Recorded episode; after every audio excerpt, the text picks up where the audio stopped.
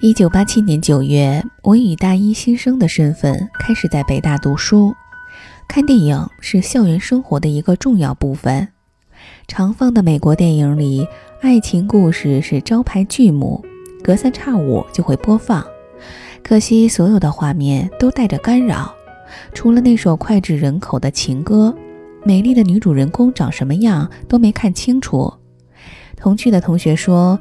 还不如《红楼梦》里绣春囊上的妖精打架呢。那个时候，北京高校流行苏联电影，美国电影不是没有，但极少。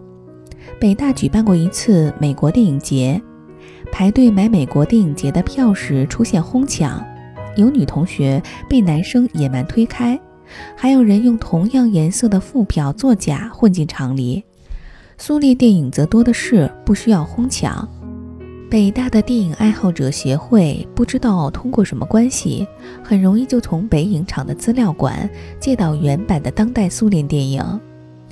因为是原版电影，海报上宣称的电影名字有时候会张冠李戴，等放映时才发现是另外一部电影。这种错误时有发生，这时同声翻译就会嘀咕几句：“拿错了，不是车站。”声音由话筒放大到全场哄笑，但没有抗议退场的，更没有起哄要求退票还钱的。反正是艺术电影，有啥区别呢？塔可夫斯基也好，安哲罗普洛斯也好，都是很少的对话，缓慢的空镜头。我们这些毛头学生没有那么挑剔，年轻的眼睛看到的风景都差不多，在看不懂中体会天地悠悠。何去何从？恋人们观影时还会互握着手，享受爱情的电波。有一次，我跟男友去看电影，记得是恐怖片《闪灵》。我看得太紧张，太忘情，把手放开，在握时就握到座位另一边的人的手，那只手惊恐地猛地抽回去。迷迷糊糊的我，这下彻底从剧情中惊醒。转脸看见邻座是一个陌生的男孩，银幕上正好是大酒店里的走廊迷宫、喷血的电梯。银幕下的男孩看得大气不敢出，表情严肃。忽然被我抓住手，吓得一哆嗦，几乎要从位子上跌下来。张冠李戴是常见的多卖票的广告伎俩，很多电影是北大影协弄来的片子，卖票收入归他们。比如《伟大的家宝》这部电影，招贴画上是著名的默片时代明星带绝望美的脸，大特写镜头，买票进去看了才发现是上当了，从头到尾绝望美的美人儿连影子都没有。《伟大的家宝》在北大多次放映，那张美丽的海报功不可没。另外一个轰动北大一票难求的是查泰莱夫人的情人。D.H. 劳伦斯的著名情色小说改编的电影，票弄到了吗？一度是放映前同学见面的问候语。那时校园里还没有黄牛，因为我们没有多少零花钱可以买得起高价票，唯一的办法是拿作废的同色的票或者副票混进去。但看完大家都失望的不说话了，意难平呀。情色在哪里？肉体在哪里？剪片子的官员剪的那叫一个彻底和负责呀！男女同框的时间不超过五分钟，连拉手都没有。女主人公是个中年英国女，按长相我们应该称呼她阿姨，还不如追捕好看呢。张艺谋选择在北大举行《红高粱》的首映式。当时《红高粱》刚刚获得柏林电影节颁发的金熊奖，这个消息传来，文青热情变成爱国热情。电影画面展开，翻滚如波涛的高粱地，颠花叫的狂野酣畅，发生在山东高密惨烈的抗日故事。大讲堂里的我们如痴如醉。影片结束，灯光大亮，张艺谋和巩俐同站在舞台上。巩俐穿一身红，全场起立，集体情绪之热烈高昂，堪比国足获胜。之后几年，第五代导演别的电影也在北大举行首映式，虽然热闹，但震撼程度跟《红高粱》不可同日而语。平生为电影而欢呼，唯有《红高粱》那一次。一九八八年公映的《摇滚青年》是在北大取的外景，八七级的部分同学还充当了群众演员。那是我们从正定县军训回到学校后不久的事儿。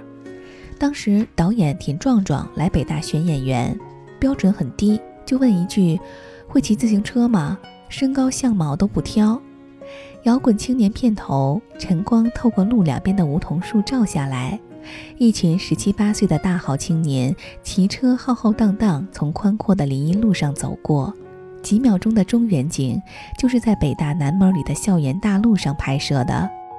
摇滚青年是二十世纪八十年代唯一一部国产音乐歌舞片，参加演唱的歌手有当时刚刚出道的屠洪刚、孙国庆、王迪。过了不久，他们开始大红，意图青云直上，一度霸占春晚歌手的位置。灌溉满京华，斯人独憔悴。田壮壮的命运完全相反。一九九三年，他拍摄的《蓝风筝》被禁，他从此走进长达七年的沉默期，一直到两千年才继续拍电影。我在纽约大学的中国电影周上看了他复出后拍的第一部电影《小城之春》，《小城之春》得了那年的威尼斯电影节大奖。二零零四年，我毕业后第一次回到演员，走过新建的电影院，那时是白天。电影院还没有开门，四周空无一人。售票处的电子屏幕上显示出当天电影的播放档期，一行一行，中规中矩，完全就是美国连锁影院的做派。我们那时手写的广告牌，墙上被遗忘的海报，不可同日而语。站在电影院的墙外，我侧耳倾听，里面一片寂静。但我还是听到旧时大讲堂里传出的掌声、尖叫声、笑声、嘘声，一声声从遥远的过去，从时间之外传过来，震动着我站立的地方。这个好时代，人们也更加明白，自我放逐。总会被时代淘汰。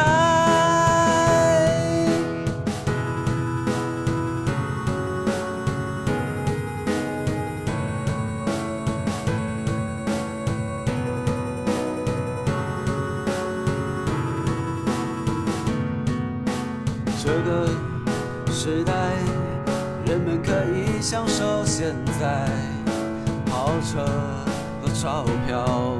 塞满了他的豪宅。这个时代，人们也变得更无奈，这一生都献给了房贷。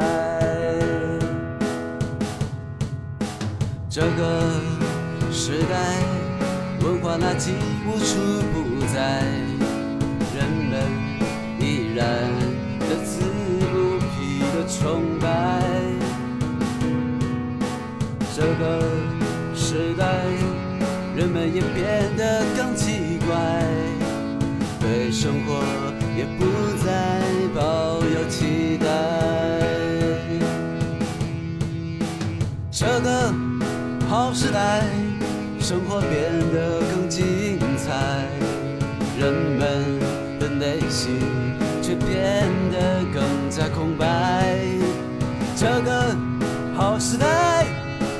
也更加明白，自我放逐总会被时代淘汰。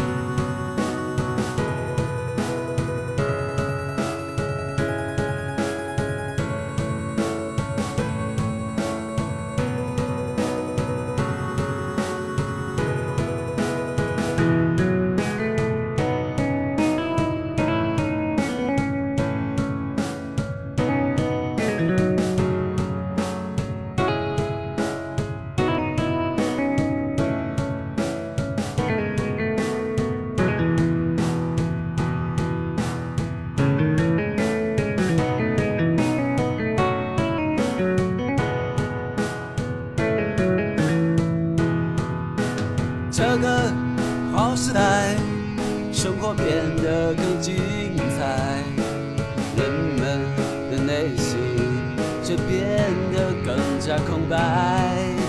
这个好时代，人们也更加明白，自我放逐终会被时代淘汰。